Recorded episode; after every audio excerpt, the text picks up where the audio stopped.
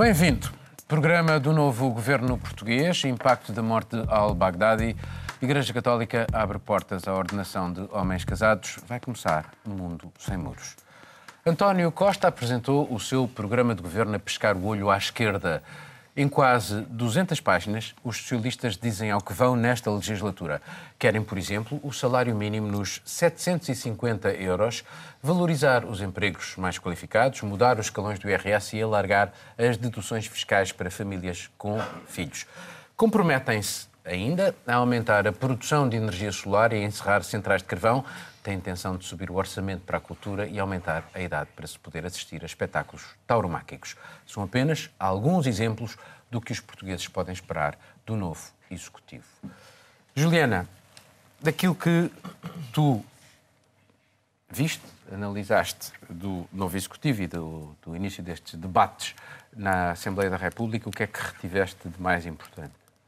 Acho que ficou marcado para mim o tom, vamos dizer assim, de ameaça, não sei, que o Antônio Costa se dirigiu aos parceiros da esquerda, a sua antiga geringonça. Acho que ele fez isso quando falou sobre é, o, o, que faria derrubar o governo, né? Disse que a direita teria que se juntar toda, do, do Chega até o PSD, com votos da esquerda para derrubar o governo. E acho que ficou aí muito, muito claro, uma espécie de recado para os parceiros da esquerda também, de que é, se o governo cair, será muito por uma responsabilidade também deles. E acho que o bloco de esquerda sentiu um pouco essa ameaça, eles falaram isso, disseram que não é, tanto a Catarina Martins, depois outro deputado, que não, não é com esse tipo de tom que eles pretendem, que se pretende fazer um governo. Isso fica é, claro para os deputados que não vai ser um passeio essa legislatura para o PS, mas que tem um potencial muito menor de ser disruptivo do que, do que se pensava num governo que não é maioritário. Só uma outra observação que, que me chamou a atenção é o Rui Rio na oposição.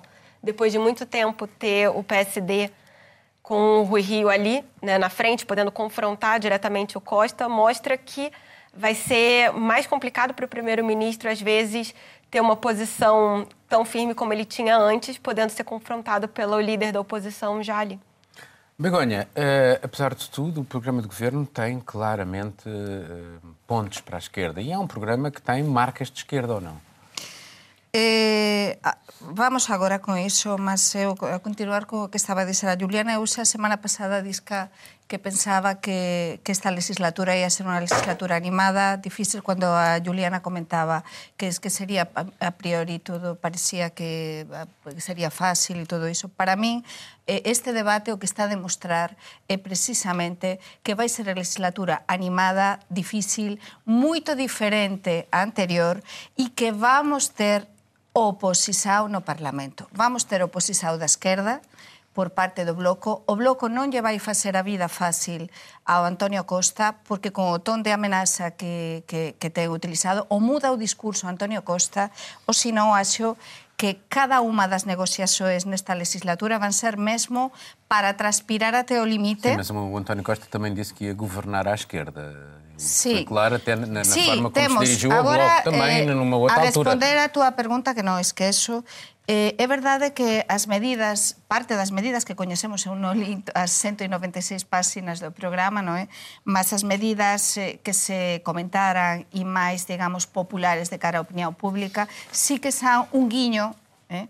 un piscar de ollo á esquerda, evidentemente, isto de o anuncio até 2023 do salario mínimo eh, interprofesional até os 750 euros, eh, o de dividir ou facer máis escaloes do IRS. As centrais de carvão, encerrar as centrais de carvão. E iso é, para, por exemplo, para o PAN, é algo que... que é o, mais o, a idade do, do, do, para é poder dizer, assistir o Antonio Costa ao, neste programa tentou contentar, por un lado, o Bloco, non é? Alguma das, das exigencias do Bloco, entre aspas, alguma das exigencias do Andrés Silva do PAN con a descarbonización, non é? Mas temos, temos para mí unha coisa, se me permitires, moito significativa e é que temos oposisao no Parlamento. Se lle deixan facer oposisao dentro do seu propio partido ao propio Rui Río, se Rui Río ficar, eu penso que ficou clarísimo desde este primeiro debate que vamos ter oposisao porque o Rui Río, para mí é o titular, chegou para ficar. Uma coisa que eu notei, Miguel, foi quase a ausência de, daquilo que pode ser o maior problema para Portugal, que são os assuntos internacionais. Europa, o mundo, as convulsões.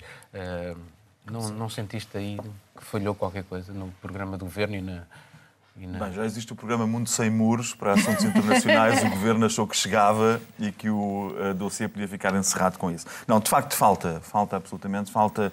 Uh, aliás, falta porque um, a estratégia que Portugal está a seguir é uma estratégia internacional, é muito híbrida, uh, é de se encostar às conveniências, que a maior parte das vezes têm sido, os interesses, têm sido os interesses chineses têm sido interesses norte-americanos quanto, ao, quanto a Sines e ao petróleo, e a Europa é utilizada com pragmatismo por parte do governo. E tudo indica que assim se vai manter, porque um, este governo sabe de onde é que vem a principal prioridade é equilibrar finanças. Porque os programas de governo são muito bonitos, e governar da esquerda é muito bonito, mas é preciso avisar o Ministro das Finanças que se quer governar à esquerda.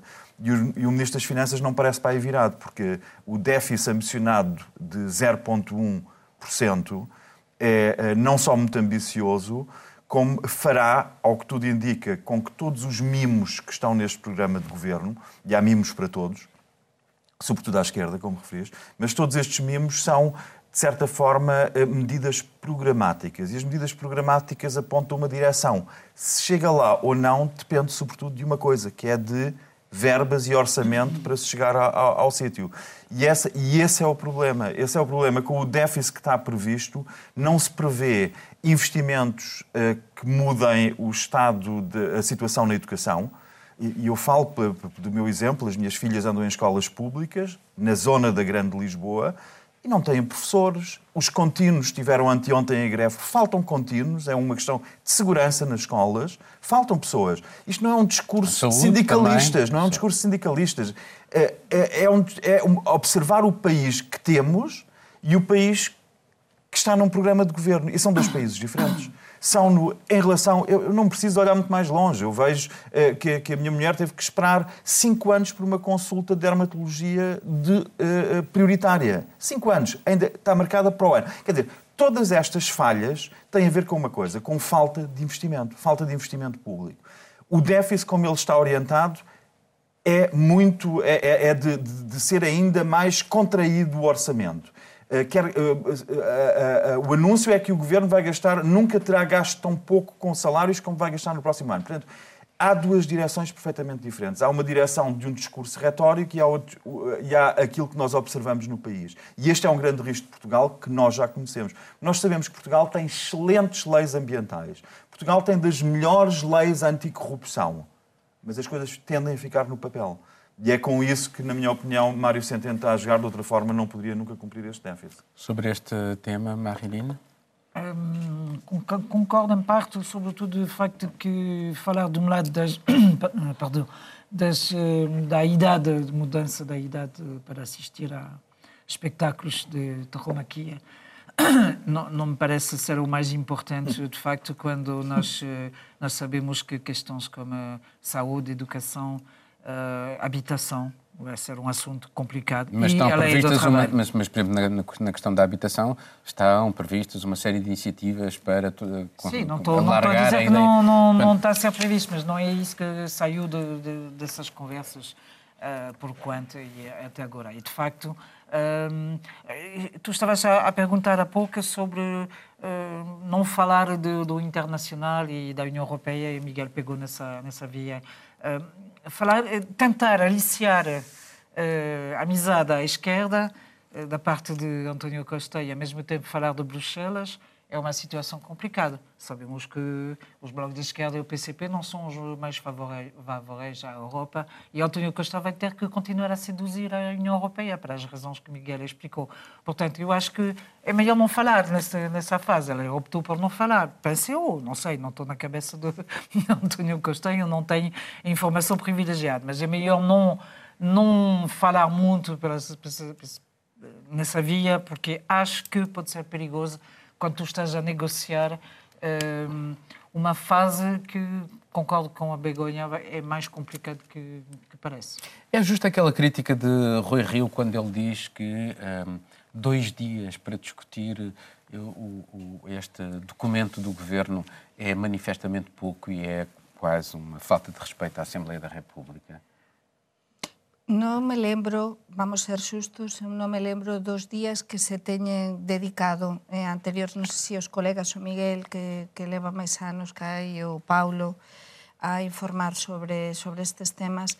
Mas eu non me lembro agora cuántos días en anteriores legislaturas teríamos de retroceder para eu poder responder certamente a, a esa pregunta, mas é verdade que un programa de 196 eh, páxinas, un programa en principio moito ambicioso, pronto podería realmente, si se debatir mm, puntos importantes, non só os máis electoralistas ou cos eh, máis eh, para, para contentar a esquerda, por exemplo, mas si te, de, utilizar máis tempo. Mas para mí iso non é Iso non é o, o, o problema.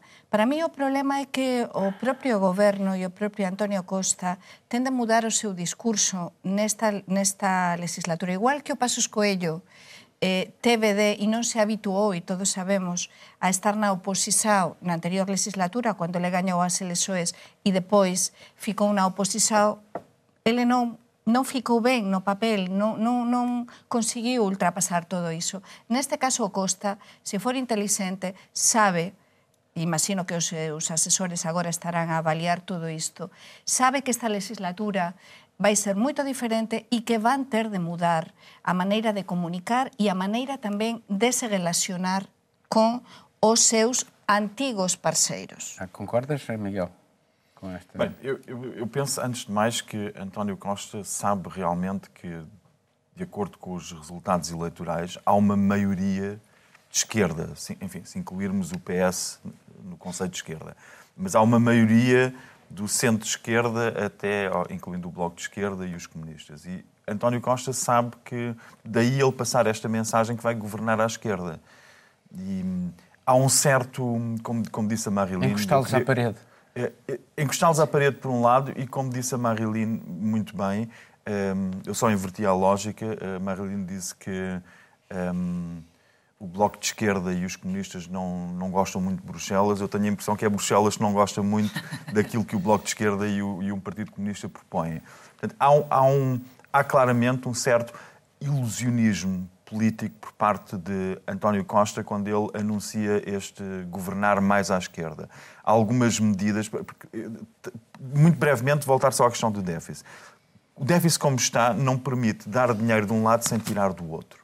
E a disposição do, do Partido Socialista para tirar dinheiro de onde o poderia tirar é ínfima. Não se vê que se queira uh, criar taxas sobre transações de capital, uh, taxas de Tobin, não se vê que se queira tributar mais os rendimentos mais passa altos. Pela Europa. Portanto, é muito passa pela Europa, claramente. Portanto, há aqui de facto uma incapacidade de uh, governar à esquerda na maioria dos países da União Europeia. E o que António Costa faz é a receita que ele que transita da, da, da legislatura anterior, que é uh, fazer, uh, passar a imagem de um governo à esquerda, ou seja, piscar para a esquerda e conduzir à direita. É Concordas com ele? Eu concordo, concordo. Ao mesmo tempo, eu acho uma coisa interessante que, se calhar, é, é enfim, pequeno nesse contexto, mas que a mim me surpreendeu, é o consenso que, à volta do, do aumento do salário mínimo.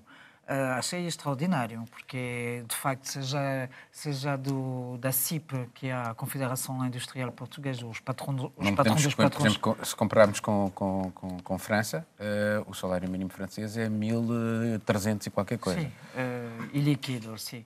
Uh, mas mas lá, lá, está, já aumentou de 100 euros nos últimos quatro anos e, e, e vai aumentar mais 100 euros sempre líquidos no, nos quatro próximos anos. É muito, são, muito atrás, são 200 euros é, do momento em dois anos de legislatura de Costas. E, mas não é se comparares com Espanha, continua. Não, não, não. Um terço mais baixo do que em Espanha. Não, não, não quero discutir o tamanho do, do aumento e não sei o quê, mas uh, discutir o facto que existe este consenso. O ponto de partida é muito mais baixo. É, e acho que é estranho ver que uh, dos patrões até o CGTP e por aí fora é aquele quase está feito. E surpreendeu-me uh, antes de começar a, a, falar mesmo do governo e tudo, e, e acho interessante o que, é que está a acontecer. Para fecharmos este assunto, Juliana, o, qual foi para ti o momento ou, o mais positivo, ou o que é que é, consideras mais positivo do programa de governo, ou até do, do debate, e aquele que foi mais negativo? Bem, falar do programa de governo como pontos positivos, acho que é, é difícil, né? Elogiar um programa de governo. Mas acho que, de uma certa maneira, é, a atenção com, com a, a retomada de, de serviços básicos. Mas eu acho que, mais do que falar o que é interessante no programa de governo é ver qual é a realidade disso. Acho que o Miguel pôs muito bem, porque o programa de governo diz que se vai ter atenção à recuperação de rendimentos, a uma série de coisas, mas como isso vai, vai se se traduzir na prática, porque o que nós temos hoje é o governo falando que vai é, facilitar o acesso à habitação, cria um programa de habitação mais acessível que no, nos primeiros dois meses só tem 20 contratos. Diz que vai tentar trazer de volta portugueses que emigraram durante a crise e o programa não atrai 100 pessoas. É, acho que a, a direção que o governo e a realidade, e, a realidade, e só para o debate, acho que o que foi muito muito positivo também foi ver como o próprio PS conseguiu ainda colocar algumas questões para o primeiro-ministro. A questão da deputada que falou da lei da nacionalidade, uma deputada do PS, que chamou atenção para isso. Acho que mostra que essa legislatura é tão diversa, tem, é, um, é, um, é o parlamento mais diverso que nós temos desde a redemocratização. Tem uma vantagem. Então, tem uma vantagem aí. é o Ao mesmo positivo. É o lado, acho que pode ser o lado positivo da legislatura. Vamos passar para outro tema. A Igreja Católica admite ordenar homens casados e abre assim uma brecha numa tradição milenária do celibato. A proposta foi aprovada no Sínodo da Amazónia. É uma vasta região da América do Sul onde há uma manifesta falta de padres. Mas ela, esta decisão tem ainda de ser aceita pelo Papa e isso poderá ocorrer até ao final deste ano. A abertura manifestada no encontro dos bispos permite até a integração de elementos da tradição e da teologia dos povos autóctonos da região do Amazonas. Estas medidas correm o risco de incendiar ainda mais os meios conservadores católicos, até porque o Sínodo se manifestou aberto a alargar a iniciativa a outras zonas do mundo onde houver falta de padres. Isto é, Miguel, uma alteração profundíssima naquilo que era a percepção da Igreja relativamente à, ordenação dos padres. Embora, vamos fazer aqui um pequeno parênteses, padres casados na Igreja Católica já os já os há, aqueles que saíram da Igreja Anglicana, onde os homens podem eh, estar casados, e que uh, ingressaram depois na Igreja Católica e a Igreja Católica aceitou esses casamentos. Mas são exceções. Agora, ordenar homens casados, isso nunca aconteceu. E, como é que tu estás a, olhar para, esta, para isto que está a acontecer? É uma reforma ou é uma revolução o que se está a processar na Igreja Católica? Eh, eu estava a registrar e com interesse tu falares numa tradição milenar de celibato, porque de facto ocorre-me que realmente é milenário. Se nós fizermos um arco de mil anos e olharmos mil anos para trás, noutra direção, portanto, estamos em uh, 1020 ou 1019.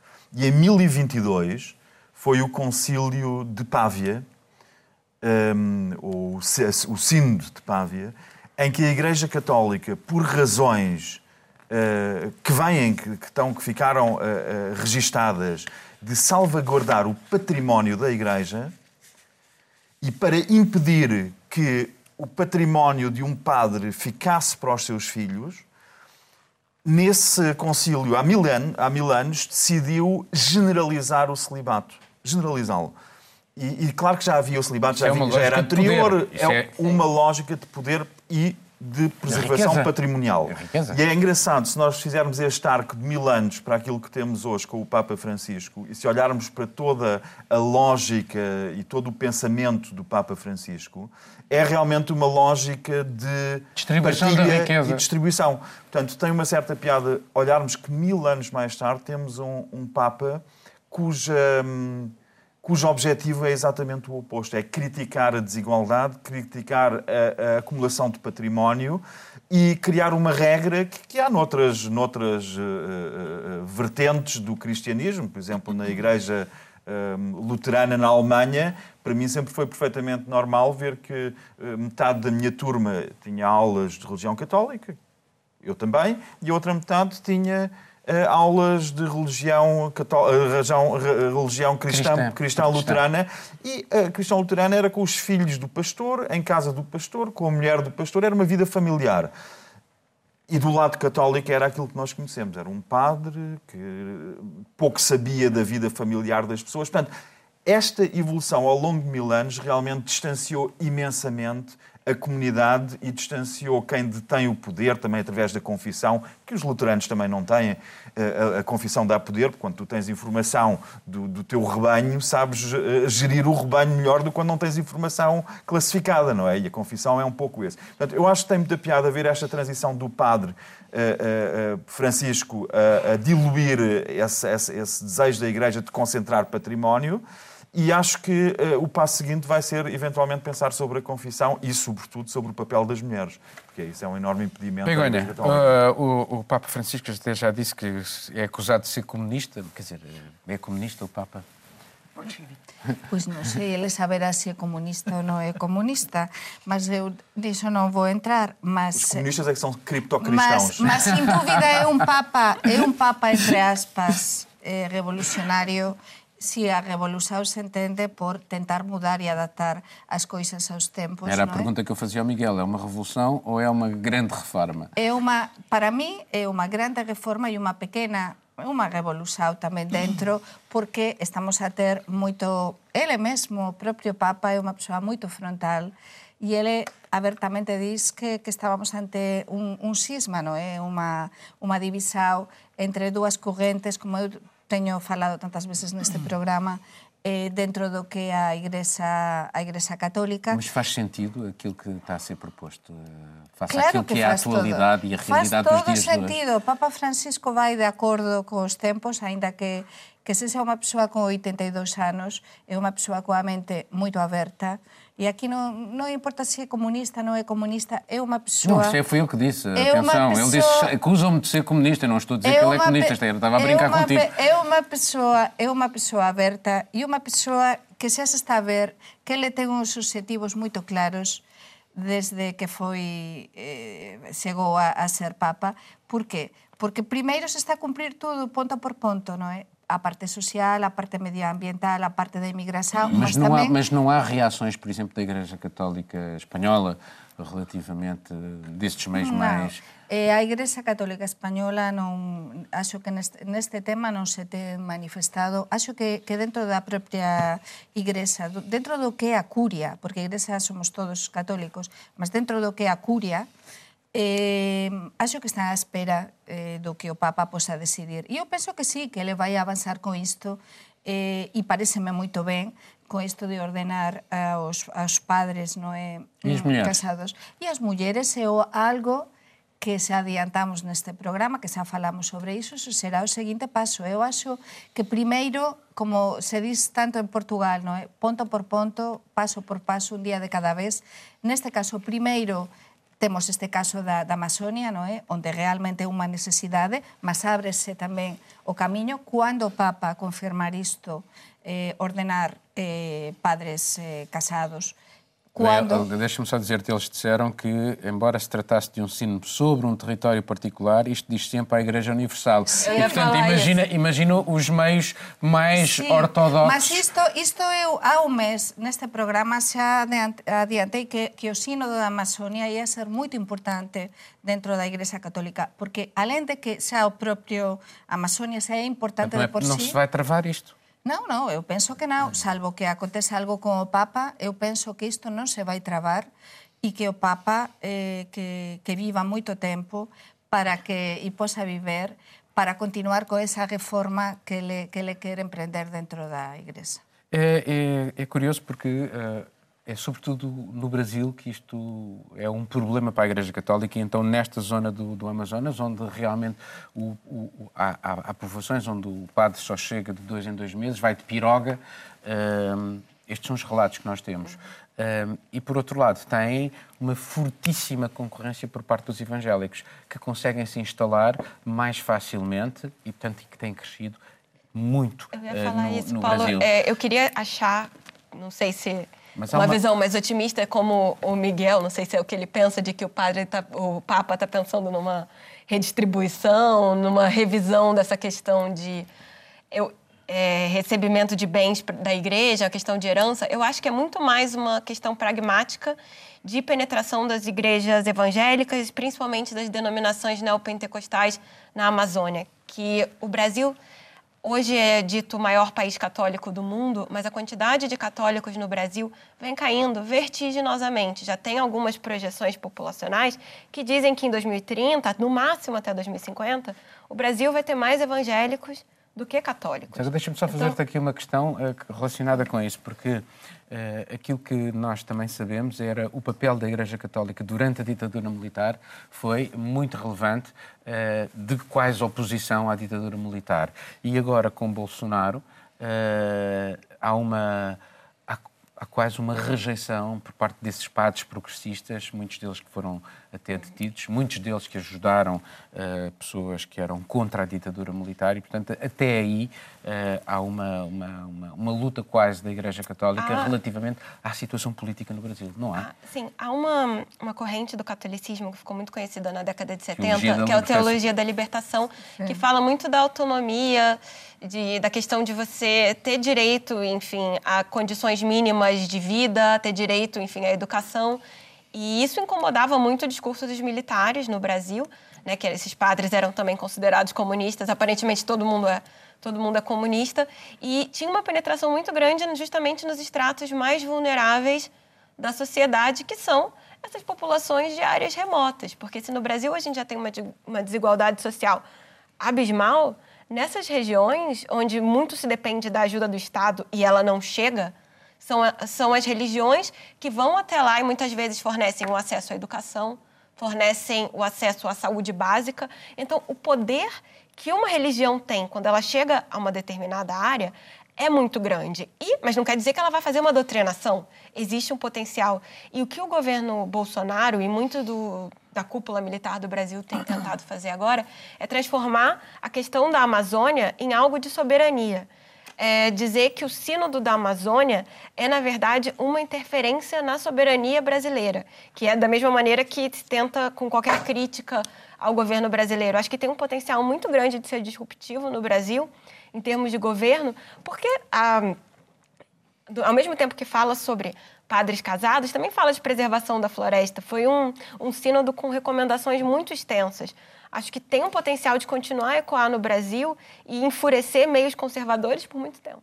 Justamente, meios conservadores também em França. Há uma espécie de associação, Marion Maréchal Le Pen com a Igreja Católica. Uh, vimos isso na, no casamento por... Uh entre pessoas do mesmo sexo na altura do, do, do François Hollande, em que uh, meios muito conservadores, muito ligados à Igreja Católica, uh, lutaram contra essa medida do, do governo. Uh, tu achas que aquele, o papel deste Papa está a desarticular essa ligação, enfim, essa proximidade entre esses meios mais radicais? Acho que o Papa afastou-se das. tive uma, uma postura afastada em relação a, às manif por tous, que se chama chama-se em França os movimentos uh, contra o aborto, contra o casamento homossexual, contra a eutanásia, contra contra.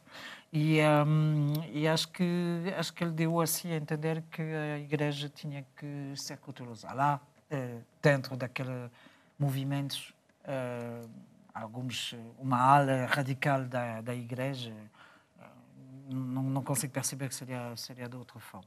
Há uma coisa que... Aliás, tens aquela tradição do Monsieur Lefebvre, lembras-te das missas sim, em latim? Sim, sim, foi sim, sim. Existe, existe, é um corrente e é, inclusive, é um corrente que tem muita influência nas coisas que acontecem na, na União Europeia. E, eh, e, nós vimos isso quando houve, durante o verão, uma reunião de, de dirigentes políticos do eh, país do leste e por aí fora que foram a Fátima. Tinham, tinham aquela aquela essa ligação, matriz, essa, essa, matriz com, com uh, o Lefebvre. Portanto, portanto existe, é, é, é, influente e é importante. O que é que achei... É, o que, é que acho interessante nisto, neste debate, é que a Igreja está a afrontar um, um difícil enorme de, de padres. E acho que a prioridade do Papa é tentar impedir que isto continue. Ele diz que é, está a favor do casamento, mas querer de forma faseada, e tu dizeste. Mas acho que a Igreja tem mesmo um grande problema. E acho interessante saber que uh, o que, é que falta aos padres lá de, da Amazônia é, é, é poder um, dar os sacramentos e, e, a confissão, não é? Acho que são duas coisas que faltam. Eu só, eu só acho isso Conclui, desculpa, queria sim, só fazer sim, um... Não, era, um era só, dizer, é só dizer que, de facto, a Igreja está a engarrear padres. Ela precisa disto, até que ela pode uh, consagrar as mulheres, porque já não, já não há padres, mas, vão importar... Eu só acho piada que o Papa, esse grande crítico do capitalismo atual que nós temos, no fundo, de acordo, com a Juliana, de acordo com a Juliana e com o Marilino, está a funcionar segundo as leis do mercado. Ele nota que há uma falta de oferta da parte dos, dos, dos clérigos, então uh, uh, olha para a concorrência, vai buscar a concorrência, aumenta a oferta, uh, abrindo. quer dizer, eu não, não acho que seja Também tão linear assim. É. Também, uh, porque a Igreja Católica é muito mais complexa do que isso. Também, Deixa. a tua perspectiva, não, quando tu dizes, uh, quando falas dos conservadores católicos, são contra isto, contra aquilo, contra aquilo, da perspectiva deles, eles são a favor, são a favor da vida. São... E deixa-me só concluir com uma coisa. Por um lado, da América não, não, do Sul. São contra as leis, não, não. Peço, peço desculpa, são Sim, contra É só duas formas de olhar para a mesma questão. Não, não, não, não, contra leis que foram tomadas. Certo, eu percebi o contra, eu percebi o contra, percebi o contra, mas também se pode expressar isso de outra forma. Agora, o que eu acho, deixa só, só concluir com uma coisa, é que a Igreja Católica na América do Sul, com Stroessner e com Pinochet, teve sempre do lado do poder e das ditaduras. Portanto, não, não, é, não são. O movimento uh, progressista foi quase uma exceção no Brasil, nos tempos de, de, de, de teólogos como Boff, etc. Foi uma exceção. E temos que ver o que é que a Igreja Católica neste momento está a fazer na China, porque está a vergar ao poder de Beijing e a permitir que Beijing decida na China aquilo que, uh, que na América do Sul mas na Argentina, Mas na Argentina... Miguel, Miguel mas, é, mas a Igreja Católica que Hong Kong que Hong Kong tem estado a dar um grande apoio uh, uh, aos movimentos. Mas o, o, é Papa, assim. o, Papa, para, desculpa, o Papa, para, o Papa para... teve na Argentina, ele é argentino. O Papa não teve uma atuação de combate à ditadura argentina. É Aliás, é algo Sim. que ele, inclusive, já tenta contornar de alguma maneira. Sim. Não vamos achar que o Papa Francisco, enquanto estava na Argentina, ele tinha essa visão que ele Bruno, tem como Mas pronto, agora, já para acabar, para mim, tu disseste, a igreja é muito heterogénea, há muitas maneiras de ver as coisas e para mí o interesante, eu non vexo todo así tan mercantilista, para mí o interesante, e niso acho que estamos que concordamos tú e Maseu, o interesante é que se está a producir o Papa, está a ir de acordo cos tempos e está a avanzar e tentar facer Pronto. mudanças. Vamos para outro tema. Al-Baghdadi, o rosto mais emblemático do Estado Islâmico, morreu na sequência de um assalto de forças especiais norte-americanas ao local onde se encontrava, na zona de Idlib a derradeira bolsa rebelde contra o regime de Bashar al-Assad na Síria. A sua morte não destrói a ideologia nem a organização por si criada. Ela deixa filiais em África e na Ásia, células adormecidas e muitos, muitos seguidores. A guerra militar, política e cultural contra a ideologia de al-Baghdadi vai ter de prosseguir, mas será necessária muita coragem para ir até às raízes do jihadismo. Eu, quando coloquei esta última frase aqui, eh, as raízes do jihadismo, estava a pensar na. E já falámos aqui várias vezes, porque a raiz do jihadismo está, neste momento, na Arábia Saudita e na sua visão wahhabi. Ehm, como é que se destrói esta ideologia? É possível? Eh, enfim, o que é que tu achas? A maneira que o, que o jihadismo hoje é construído, é muito o que você falou já, Paulo, é, de células independentes e tem essa ramificação que ela é muito descentralizada. É um golpe para o Estado Islâmico perder o seu fundador. E o número dois também? O número dois, sim, é um golpe. Muito mais para o moral, digamos assim, de uma é, da organização Mas, do ponto de vista prático, não parece que vai ser tanto assim, justamente porque existe uma construção do jihadismo que vai muito além do Estado Islâmico ou da Al-Qaeda, que é a própria é a fundamentação teórica do jihadismo, dessa visão radical do, do islamismo, e também o financiamento disso. Porque quem hoje tem dinheiro para financiar é, mesquitas ou escolas de radicalização vem muito do abismo que patrocina que mesquitas é da Arábia Saudita, que patrocina mesquitas ultra-radicais em vários pontos do mundo, que está disposto a dar financiamento para diversos grupos. Então, enquanto os governos de várias partes do mundo, e vou dizer Brasil, Bolsonaro estava na Arábia Saudita a, essa semana, o, o, Trump, que foi para lá e dançou junto com os sauditas. O Bolsonaro enquanto, até diz que tem pontos em comum, em comum com, com o príncipe, concordo.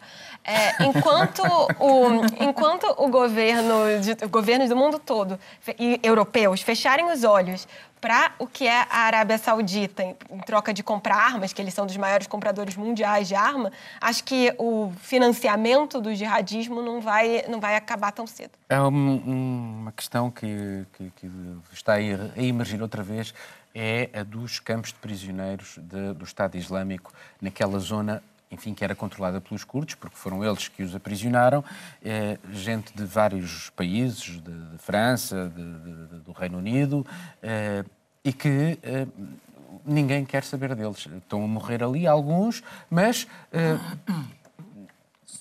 podem de um momento para o outro a, a, organização com as células adormecidas e numa fase em que os norte-americanos saem dali o Estado Islâmico uh, permanece naquela região e o ressentimento relativamente àquilo que são os povos sunitas mantém-se. Uh, portanto, há ou não há ali um perigo de recrudescimento uh, com todas estas pessoas, com as células adormecidas e com esses prisioneiros todos, porque a matriz ideológica eles continuam sim, a tê-la. Sim, sim. Para, concordo plenamente. É, é assim, penso que é uma situação muito perigosa. De memória, fico a pensar que são 12 mil, 12 mil prisioneiros, 2.500 serão que combateram até a última. Combateram. Crianças e homens a viver neste momento a situação terríveis, mas pronto, isso é outro é um assunto paralelo que tem, se pode falar. Uh, Trump diz e voltou a dizer uh, os europeus têm, os europeus os países australianos, alguns países que têm uh, membros implicados no cidadãos, sim. cidadãos, sim um, tenho que tratar deles e, e repatriar. Repatriar. Sim, mas o Trump diz novamente.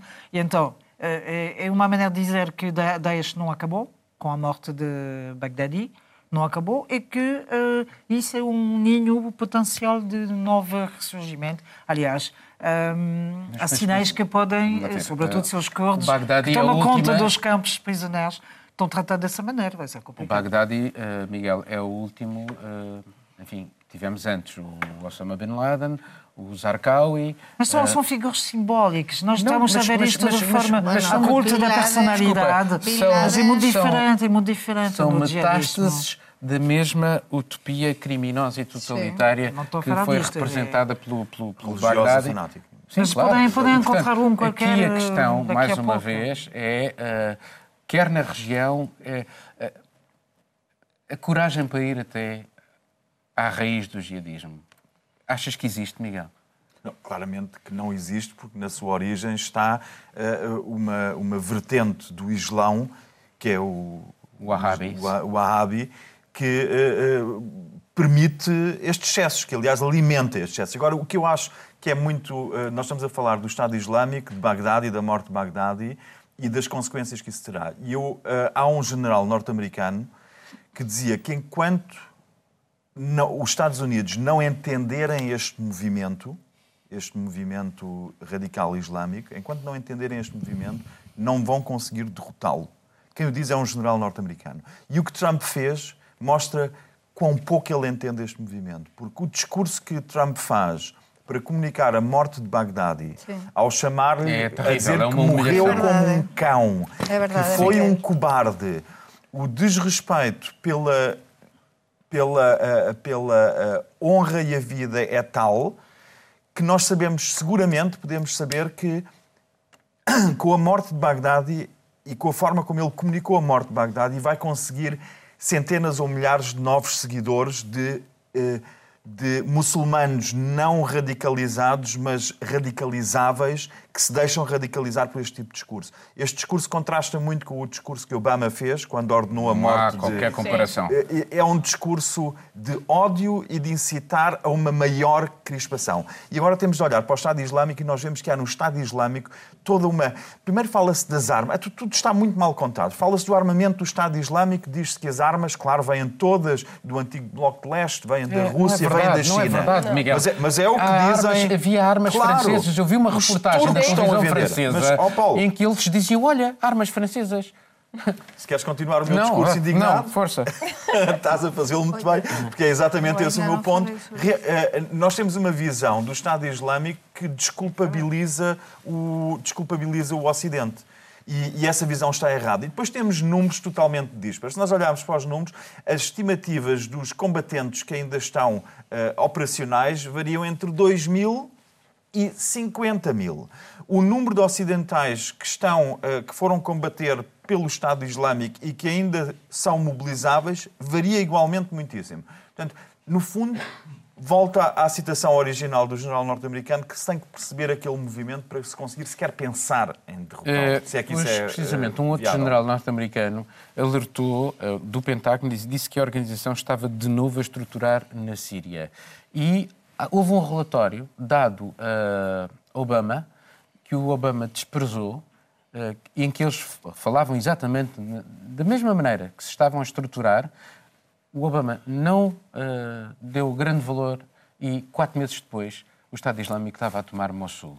Portanto, se calhar é preciso olhar um bocadinho mais para aquilo que as fontes militares andam a dizer e não fazer um bocadinho como o Presidente dos Estados Unidos, por razões daquilo que foram as suas promessas eleitorais, quer sair da região, quando a região continua a ser um vespeiro, não achas, Begoña? Pois sim, acho, e eu estava à espera para poder falar, xa teño isto xa casi como para tomar café, porque sou a última, sou a última, mas Mas realmente si axos, concordo contigo e concordo, olla, eh, o que estabas a dizer tú, pensei, foi o Miguel Pisou o que eu ia dizer. E é que é verdade, há moita diferenza no discurso realmente, e para mí iso é o grave da situación, alén de non facer caso a este tipo de relatorios sobre, sobre o que pode, o podía acontecer, no e como é que actúa o DAES, mas, por exemplo, a maneira de, para min, é decisiva a maneira de anunciar e de comunicar ao mundo eh, a morte tanto de Bin Laden, neste caso Obama, eh, todos temos eh,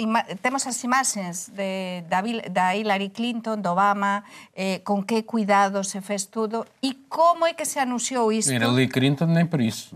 Mas, mas estaban a substância todos... política é rigorosamente no, a mesma. Mas além disso, estar agora com estas polémicas de que se o cao eh, e agora até ontem saía...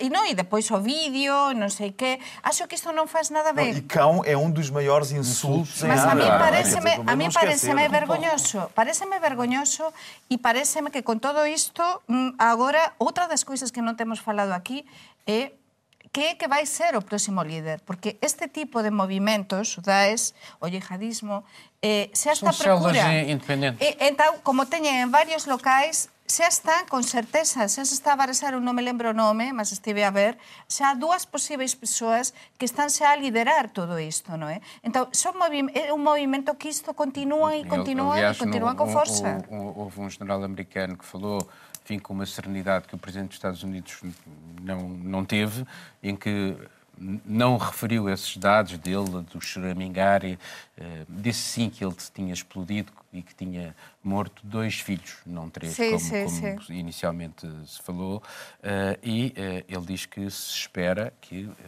eles tenham uma atitude qualquer em breve e uma tentativa de um ataque qualquer. Bom, vamos terminar o programa. Faço aqui a pequena ronda uh, habitual. Uh, Marinino, o que é que tu andaste tratar ou o que é que vais tratar eu, aqui de eu, Portugal? Eu moderei um debate muito interessante sobre, na base de um livro que saiu em francês, mas pronto, não sei se vai ser traduzido, mas que tive também a, a, a possibilidade de ser confrontado várias ideias sobre Salazar, Pétain e De Gaulle. Uh, situações uh, interessantes da Segunda Guerra, Guerra Mundial e houve Irene Pimentel de um lado e o autor do livro Patrick Gautrat, ex-embaixador em Lisboa, que fez este livro e foi super interessante de ouvir o que, é que foi essa situação pedaços de história de Portugal que os franceses, se calhar, não, não conhecem. De resto, estou a trabalhar sobre o governo e a preparar uma reportagem sobre uh, agricultura. Juliana. Programa de governo, né? enfim, as novidades na, na Assembleia e para não deixar de ser um material de turismo em Portugal. Turismo em Portugal, mais precisamente o centro do país, que tem um pouco de tudo. Tem desde neve até cerejas, então é um material saindo um pouco do eixo Lisboa-Porto. Begonha.